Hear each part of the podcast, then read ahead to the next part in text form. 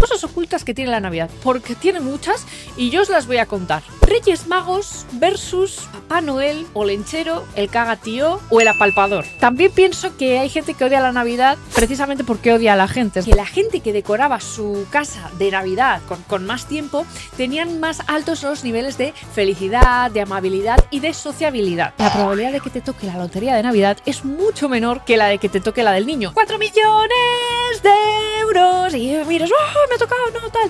Nunca me ha tocado. Yo sí a todo. Yo en Navidad más es más. Que hay ciertos temas que se tocan demasiado en las cenas de Navidad y que no deberían tocarse. El tema de los hijos. Deja de planificar la vida de la gente. Luego, otro respeto con el tema del peso. Esa persona tiene espejos en su casa. Cállate. La religión, la política y el fútbol. Buah, es que como saques alguno de esos temas...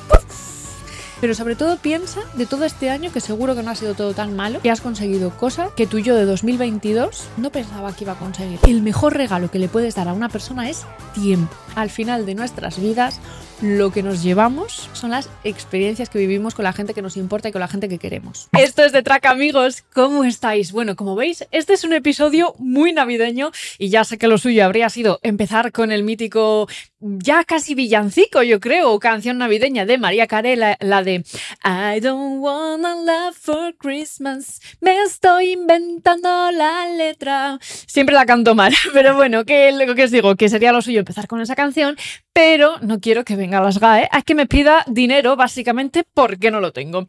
Así que nada, bueno, episodio número 11, ya es el último de esta primera temporada. ¿Quién me lo iba a decir a mí? Que iba a estar 11 semanas traca matraca con, con, este, con este podcast, con Esto es de Traca. Y nada, queda una semanita para, para, la lotería de Navidad y unos nueve días aproximadamente para, para ya que entremos en faena con la Nochebuena, la Navidad, Nochevieja, Año Nuevo, bum, bum, bum, bum, bum, bum. Así que he dicho, pues mira, vamos a dedicarle un episodio, el último de esta temporada, ya sabéis que va a ser cortito, así que estad atentos porque si parpadeáis os lo perdéis. Y digo, vamos a dedicarle un episodio a la Navidad, pero no a la Navidad así en general, qué bonita es la Navidad, no, a las cosas ocultas que tiene la Navidad, porque tiene muchas y yo os las voy a contar. Resumidas, eso sí. Así que vamos allá. Bueno, una de las cosas de las que quiero hablar es de la polaridad navideña. A ver, no sé si estoy utilizando bien esta palabra, la de polaridad, pero al final lo que quiero decir con esto es que voy a hablar de las cosas que se oponen en Navidad, esto contra esto, y, que al final siempre son tema de debate, no sé si en las mesas navideñas, pero sí que son tema de debate aunque sea en la calle. ¿eh? Y de hecho, ya sabéis que yo hago canutazos, he salido a la gente a preguntar por estos temas y como siempre en el Instagram los podréis ver. Pero vamos al caso. Una de las principales polaridades navideñas que yo encuentro, o, debates, digamos, de Navidad que yo encuentro es el tema de Reyes Magos versus Papá Noel o Lenchero, el cagatío o el apalpador, o sea, lo que sea, donde estés. Seguro que en más sitios de España tendrán su propio, digamos, personaje navideño. Pero eh, siempre digamos como que hay un debate, ¿no? De, oye, ¿tú quieres más de Reyes Magos o de Papá Noel? Claro, ¿qué ocurre con esto? Yo siempre he dicho, no, yo de los Reyes Magos a muerte. Y lo sigo siendo, ¿eh? Ojito, cuidado. Yo Reyes Magos para siempre y desde siempre.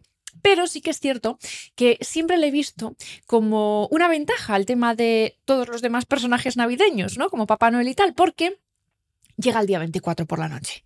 Entonces tú te levantas el día 25, tienes los regalitos y cuando eres niño, bueno, y qué coño, cuando eres adulto también, tienes todas eh, las navidades para jugar con los juguetes nuevos. Entonces, claro, ahí hay una gran ventaja, ¿no? Porque tienes como una semana o diez días, una cosa así, para disfrutar de esos juguetes. ¿Qué ocurre con el tema de los Reyes Magos? Bueno, pues que llegan el día 5 por la noche y tienes el día 6 y el día 7, como sea lectivo, vas al colegio, vas al trabajo, ¿no? Ya cuando eres mayor, eh, te cuadras vacaciones o no, pero el tema es que no tienes tanto tiempo, tienes un día y poco más. Eso sí, ese día lo exprimes, vamos, como si fuera el primer zumo de naranja de por la mañana que, que, que, que, te lo tomas enseguida para que no se le vayan las vitaminas. Entonces el tema es que esta es una de las principales, pues eso, polaridades o debates navideños que siempre suceden en esta época del año. Y yo te pregunto ti, ¿tú qué eres más? ¿De Reyes Magos o de Papá Noel o Lenchero, etc, etc? El tema es que sea quien sea quien vaya a tu casa, y oye, si no va nadie, pues no va nadie y ya está,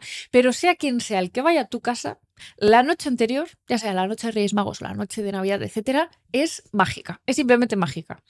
También te digo una cosa, veo ventajas en el tema de Papá Noel y demás, pero como la cabalgata de los Reyes Magos.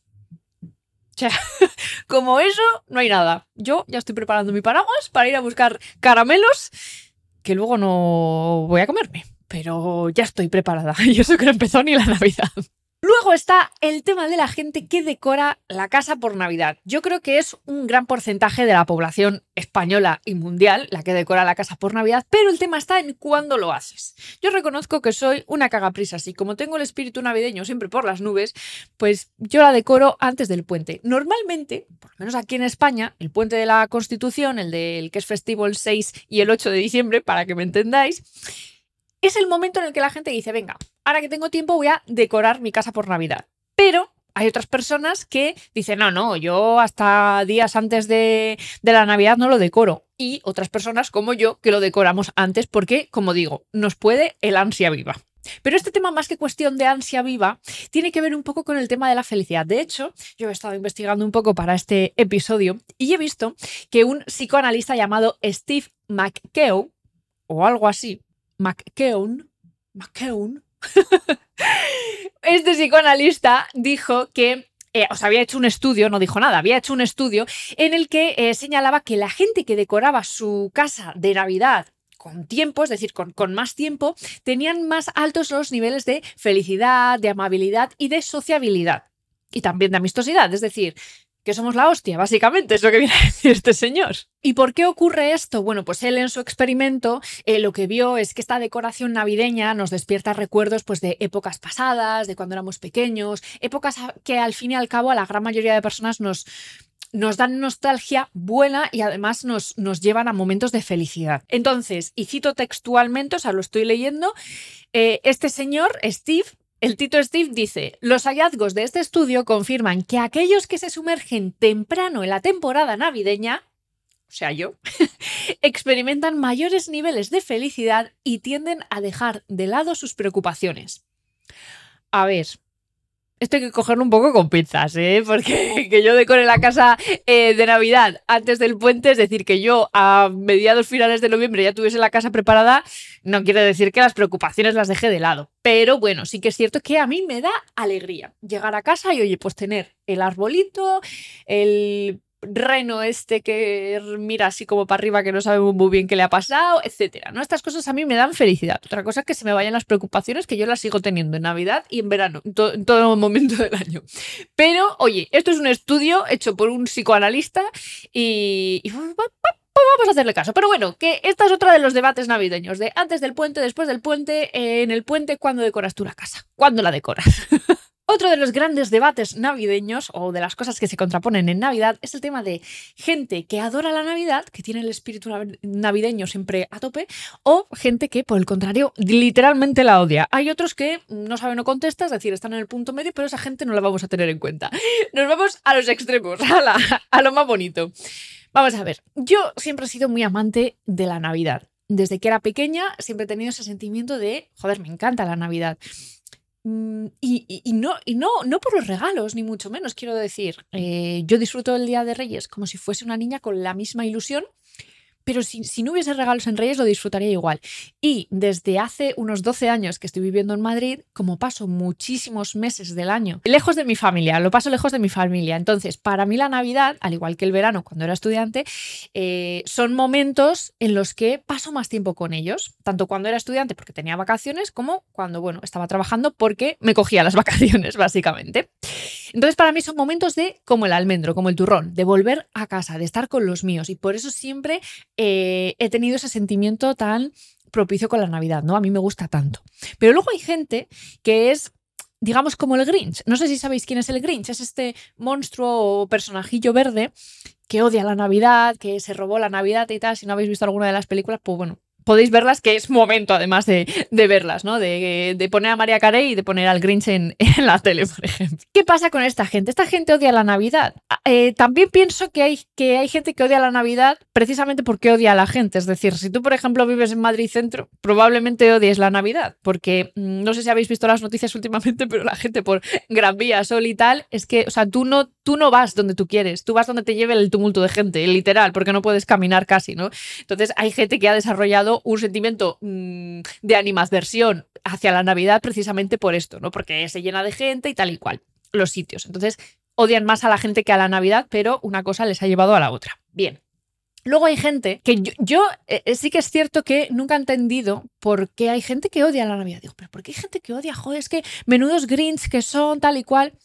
Pero ¿qué pasa? Según he ido mm, creciendo, me he ido haciendo adulta, pues me he ido dando cuenta de cosas, ¿no? Que esto también es la vida, irse dando cuenta de cosas que cuando eres pequeño pues no te enteras de nada porque no tienes esa, esa visión.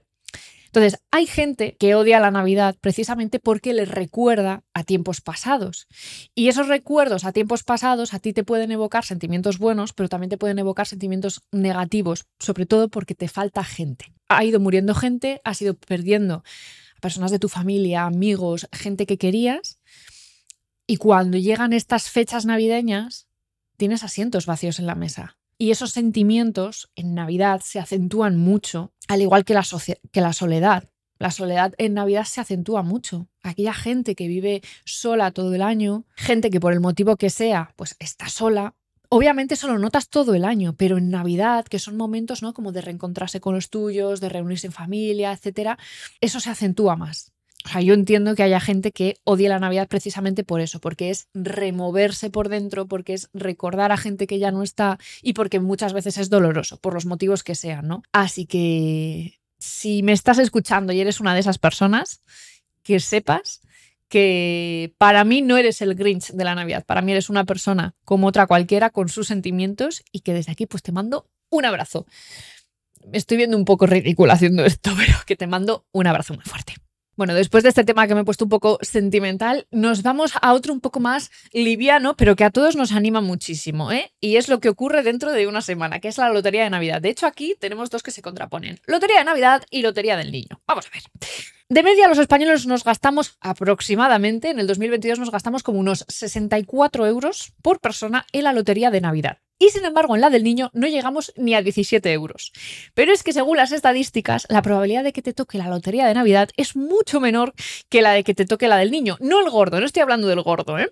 sino de que te toque algo. De hecho, fijaos que según las estadísticas, y las miro aquí para que luego la gente no me diga que me las invento, la lotería de Navidad, eh, en la lotería de Navidad son agraciados un 15% de los participantes y sin embargo, en la lotería del niño le toca algo casi al 38% de la población bueno, de la población, de los números, o sea, quiero decir, la probabilidad es más del doble. Y sin embargo nos gastamos ni un cuarto en la lotería del niño frente a la lotería de Navidad. Yo reconozco que eh, a mí es que la lotería me encanta. O sea, yo sé que es un juego, ojito, esto hay que tomarlo así con pies de plomo, tema de adicciones y tal. Yo sé que es un juego, pero a mí me da como mucha vidilla el mil euros. Bueno, mil euros no, porque de eso acabas hasta el gorro, pero el cuatro millones de euros. Y miras, oh, me ha tocado, no, tal. Nunca me ha tocado. Me tocaron una vez 100 euros de una lotería de empresa y ya está. O sea, no me ha tocado más. Pero esa, emoción de todo el día, a mí es que me encanta ir comprobando ahí en la página web los números y que diga, no premiado, no premiado, me, encanta, o sea, fan, soy súper fan. Pero también es cierto, eh, juego a la del niño, pero sí que es verdad que juego muchos menos números. Sobre todo porque como siempre me doy la hostia en Navidad, pues ya para el niño voy como perro apaleado, ¿sabes? Como ya diciendo, hmm, conmigo no vais a poder, no me vais a engañar otra vez. Entonces, em, la del niño es mucho más rápida porque en cosa de media hora te lo has ventilado y, la emoción es como constante, ¿no? La del niño es como toda la mañana ahí y joder, sí, cuando sale el gordo y todas estas cosas, subidón, pero, pero que es muy largo. Entonces, pues bueno, está eso, mm, lotería de, de la Navidad versus la lotería del niño. Yo os he dado ya las probabilidades, os he dicho lo que nos gastamos en cada una de media, os he dicho las probabilidades de que nos toquen y ya vosotros con esto decidís. Vamos a seguir haciendo lo que nos salga del pijo, también te lo digo. Bueno, ya por último, dentro de estas cosas que se oponen en Navidad, está el tema de, las, eh, de los villancicos y canciones navideñas versus la gente que no los pone o que los odia. Yo sí a todo. O sea, yo en Navidad más es más. no tengo control con las cosas.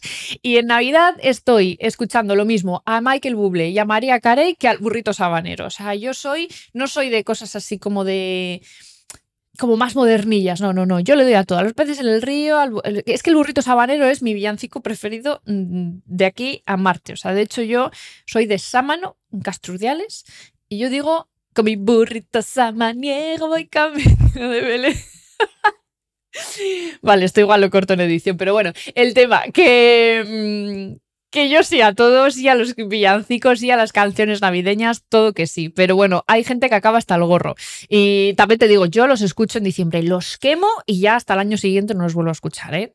O sea que eh, no tengo control, pero sé cuándo parar. Después de Reyes, ya ahí se acaban los villancicos. Continuamos ahora con el tema de las cosas ocultas de la Navidad, ¿no? Que era como el tema principal de este podcast y que luego pues teníamos, hemos hablado de las polaridades, de esas cosas que se contraponen o que se oponen. Y ahora quiero hablar del tema de las cenas de Navidad. Bien, temazo. Me acerco el micro mm, por si no se me oye bien. A ver, vaya por delante que aquí cada uno en las cenas de Navidad habla de lo que quiere y cuando quiere. Eso está clarinete. Pero simplemente como, como, recomendaciones. No soy yo ni la OMS, ni la DGT, ni nada de esto para dar recomendaciones, o sea que las podéis tomar o no. Pero sí que es verdad, y aquí me voy a poner seria, que hay ciertos temas que se tocan demasiado en las cenas de Navidad y que no deberían tocarse. No es que estén prohibidos, pero creo que por respeto a todas las personas que tienes a tu alrededor, que supuestamente son gente que quieres, te deberías callar. Uno de ellos es el tema de los hijos. Hasta el gorro de las preguntas de para cuándo los hijos, por qué no tienes hijos, mm, si tienes un hijo, que por qué no le das un hermanito, etc. Deja de planificar la vida de la gente. No te preocupes tanto por la natalidad de los niños en este país y preocúpate más por ti mismo, por tu vida, por tu familia. Porque tú le puedes estar preguntando a una persona, aunque sea con el mejor rollo posible, oye, Kay, ¿para cuándo los niños? Y que esa persona haya perdido un bebé y tú no lo sepas, porque es demasiado doloroso como para que te lo haya contado. O lo esté intentando y lleve mucho tiempo intentándolo y no consigue quedarse embarazada. O alguno de los dos tiene problemas para concebir y saben que, pues que, no, que no pueden tenerlo por la vía, digamos, eh, natural. O sea, hay muchas cosas asociadas al tema de no tener hijos. O hay gente que directamente no quiere tenerlos. Y de hecho, cuando tú alguien, alguien te pregunta y te dice, eh, ¿para cuándo los niños? No, no, no voy a tener porque no quiero. Anda, ¿cómo no vas a querer? Ya se te pasará y tal. No, Manolo deja de preguntarme por el tema de los hijos. Tenlos tú. Si tantas ganas tienes de tener hijos, tenlos tú. Pero no andes preguntando a la gente ni para cuándo los hijos ni nada. Y cuando esa persona ya tiene un hijo, no le andes preguntando, ¿y para cuándo el hermanito? ¿Para cuándo la, para cuándo la parejita? Eh, ¿Para cuando nos dé la puta gana o para nunca? Porque puede ser que esa pareja haya tenido un hijo y no quiera tener más o no pueda tener más por los motivos que sea. Igual tuvo un embarazo de riesgo y le dijeron, mira, eh, primer y último embarazo, porque el próximo eh, te arriesgas a perder la vida, lo que sea, o lo que os digo, o no quiere es que podemos respetar las opiniones y las decisiones de los demás, podemos respetar lo que el resto de la gente hace con su cuerpo y con su vida, pero no entiendo qué, manía tenemos con no respetar y con opinar sobre la vida ajena. Haz introspección en ti mismo, critica las cosas que no funcionan en tu vida y ya luego si quieres hablamos. Pero de verdad, un respeto con este tema.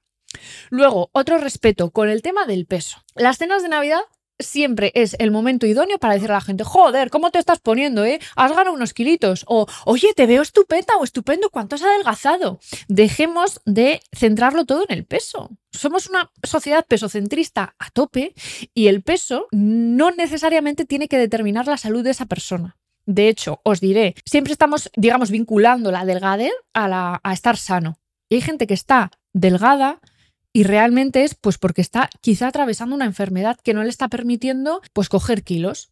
Incluso hay gente que de verdad que quiere engordar y no puede. Y para esa persona el tema del peso es algo jodido de gestionar, es complicado, ¿no? Igual para la persona que le sobran kilos. En fin, deja de meterte con el peso de las personas, más que nada, porque cuando tú a alguien le dices, oye, has engordado, o oye, has adelgazado, qué guapa estás, o oye, ¿qué esa persona tiene espejos en su casa. Esa persona es consciente de si ha engordado o ha adelgazado. Entonces, como esa persona es consciente y tú lo sabes, porque tú lo sabes, cállate. De verdad, me parece una de las grandes faltas de respeto que puedes tener con tu familia, con amigos, con gente conocida, hablarles del tema del peso. ¿Para qué? O sea, ¿cuál es tu motivo? Y ya bueno, el saco desastre de los temas que yo personalmente no tocaría para nada, pero ni en las cenas de Navidad, ni en ninguna otra comida, ni en ningún momento así tal, es el tema de la religión, la política y el fútbol. Buah, es que como saques alguno de esos temas, va a haber hostias fijo.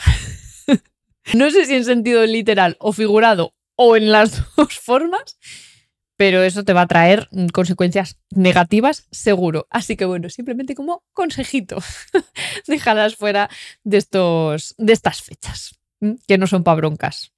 Bien, otra de las cosas ocultas que trae la Navidad es que mucha gente pues se agobia. Dice, buf, es que llega diciembre y me agobio. ¿Por qué? Em, los objetivos que me habían marcado a principios de año no he cumplido ninguno o casi ninguno. Porque nada más que cenas, comidas de Navidad con amigos, con familiares, eh, luego compromisos, esto, los regalos, tal, la gente se agobia. Entonces, al final yo creo que la Navidad, si lo, si lo miramos desde otro prisma, no, no, desde el punto de vista del agobio, sino desde el punto de vista de estar agradecido, es decir, tú llegas a la Navidad y dices, Dios mío, qué cantidad de... Dios mío, ¿cómo es posible este suceso? No, Dios mío, ¿cómo, mm, qué cantidad de eventos tengo? Comidas, cenas con amigos, con familiares, compromisos, tal, regalos que comprar. Pues tío, siéntete agradecido por eso. Porque tienes amigos con los que quedar. Porque tienes mm, dinero para comprar regalos. Porque tienes familia con la que tener esos compromisos. Siéntate agradecido por todo ello. O sea, dale un poco la vuelta a la tortilla en lugar de agobiarte, pues decir, oye, pues mira, qué bien que tengo todo esto, ¿no? Porque piensa que si todo eso te faltara, seguramente odiarías la Navidad. Y ya no es que ni, no fuera un agobio, es que directamente dirías, Dios, qué asco esta temporada del año. Porque no tengo a nadie a mi alrededor y en estas épocas es como que se nota más. Y luego, por otro lado, también te animo a que hagas... Estos son todo consejos y te animo y tal, o sea, que cada uno que haga lo que quiera, ¿no? Pero te animo a que hagas como un momento de reflexión interna, de introspección y decir, a ver, ¿qué objetivos me marqué a principios de año? Estos, estos, estos. ¿Cuáles no he cumplido? Este, este, este y este. O sea, no has cumplido más objetivos de los que te habías marcado. Pero ¿qué has hecho? De verdad, pon una balanza. ¿Qué has hecho? ¿Qué has conseguido? Oye, te habías marcado una meta. ¿Cómo vas en esa meta?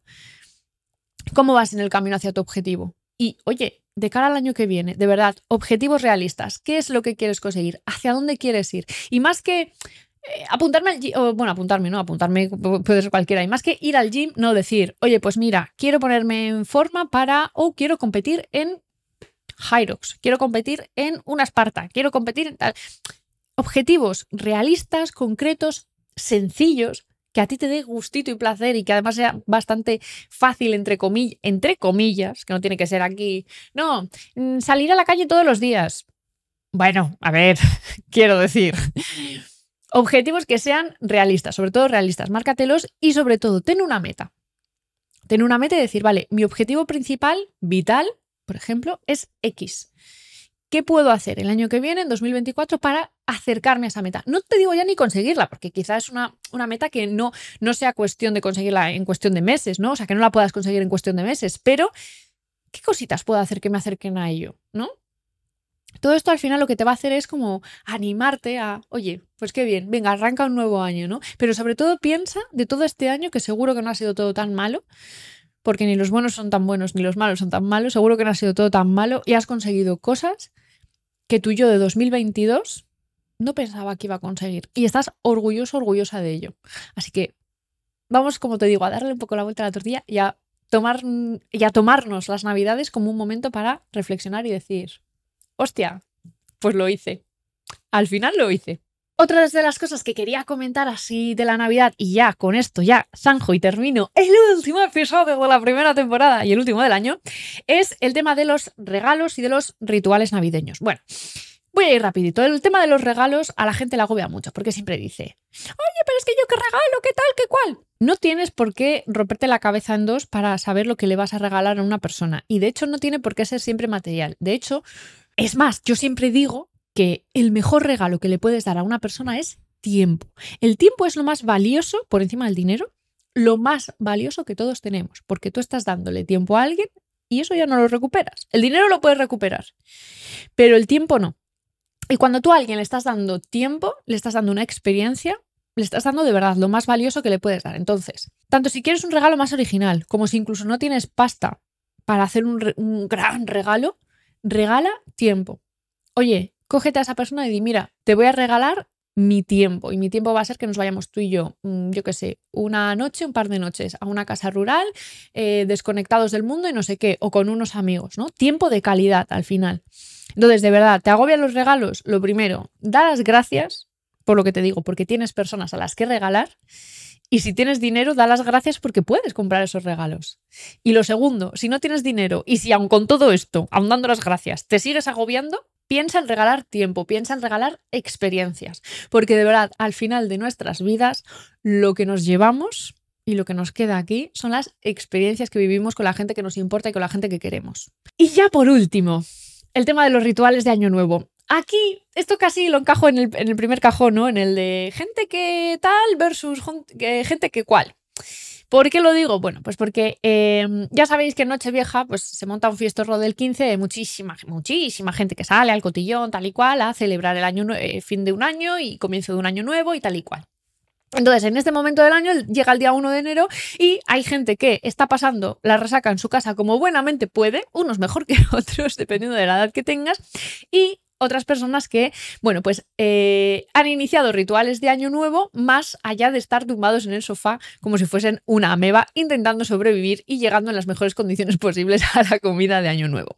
Y es gente pues que sale a hacer actividades al aire libre. Lo que sea, hay gente que va a la montaña con la familia, hace una ruta antes de comer, o hay gente que dice, ah, pues mira, pues voy a dar un paseo de calidad con, con mis perros eh, y nos vamos por una ruta que no solemos hacer porque no solemos tener tanto tiempo, eh, o hay gente que si tiene la playa cerca se da un chapuzón. Ese, por ejemplo, es mi caso. Yo me voy a casa de mis padres, viven en la costa y oye, eh, llevo ya tres años desde el COVID, que fue el primer año que no se podía salir en Nochevieja, pues ese año dije, pues me voy a dar un baño el día 1 de enero en el Cantábrico a tope de power. Y os voy a decir una cosa, está fría de cojones el agua, o sea, eso no lo voy a negar, pero esa sensación que te queda cuando ya has recuperado la movilidad de los pies y de las manos y ya sientes el cuerpo, la sensación de después es brutal, maravillosa. Y empezar el año con un baño en la playa es flipante. Y lo que te digo, si no tienes la playa cerca, te vas a una ruta por la montaña con tu familia o tú solo si quieres. Y de verdad es que es otra forma de empezar el año. Y así se empieza, fetén. Y luego ya ni te digo porque vas con las energías renovadas para, la comida de año nuevo. O sea que yo creo que son todo ventajas. Hay gente que sigue prefiriendo salir de fiesta y me parece bueno, pues maravilloso, sé que decir, lo respeto, pero ya desde hace unos años no lo comparto. De hecho, para mí, eh, salir en Nochevieja es uno de los peores momentos del año porque te clavan por todo y encima te viene a saludar gente y a felicitarte el año, gente que no has visto en, en todo el resto del año y que dices, pero tú quién eras y ya ni me acuerdo de ti. O, incluso gente que va mm, más pedo que Alfredo y te saluda, pero que tampoco él sabe quién eres tú. Entonces, me parece un momento raro. Así que de verdad. termino con el tema de los rituales que tienen unos y otros. Hay gente que, oye, no hará ni una cosa ni la otra, ¿no? Ni pasar a la resaca ni irse de aventurero a la montaña, y que también está muy bien. Pero bueno, que son dos formas de, como te digo, de empezar el año y, oye, pues que me apetecía comentarlas, ya está. y esto ha sido todo, amigas y amigos. Esto es de Traca, llega a su fin. Pero no a su fin para siempre, llega al fin de su primera temporada. Han sido 11 semanas maravillosas y, ¿por qué no? También catastróficas, porque de verdad, llevar a cabo un podcast, sacarlo adelante yo sola, teniendo que mm, grabarme a mí misma el audio y el vídeo, sincronizarlo, editarlo, tal cual, las redes sociales, todo. Ha sido, ha sido una experiencia, no sé cómo decirlo, trambólica podría ser la palabra, porque no tengo otro adjetivo que la pueda definir. Pero desde luego que me ha dado muchas satisfacciones. Me he demostrado a mí misma que sí que podía hacerlo, porque a mí me viene a visitar mi impostora día sí y día también, me ha cogido cariño la cabrona. Entonces me he demostrado a mí misma que podía. Ha sido uno de los sueños que tenía y que he podido cumplir. Y espero poder seguir haciéndolo eh, a partir del año que viene en la temporada 2. De hecho, ya tengo unas entrevistas grabadas y otras tantas confirmadas y son absolutamente maravillosas. Las personas que van a estar conmigo en estos de Traca, de verdad que os van a encantar y su forma de vida y su, y su historia vital y todo lo que piensan y todo lo que saben os va a encantar os lo prometo. Así que nada, sed muy felices, sed buenos, que ya los reyes, Papá Noel y toda esta gente está a puntito de caramelo y es momento para apretar el culo y ser lo más buenos que podamos, lo mejor que podamos y sobre todo sed muy felices. Sed felices, intentad hacer felices a quienes os rodean y pasad unas felices, felicísimas fiestas. Nos vemos el año que viene. Besazo.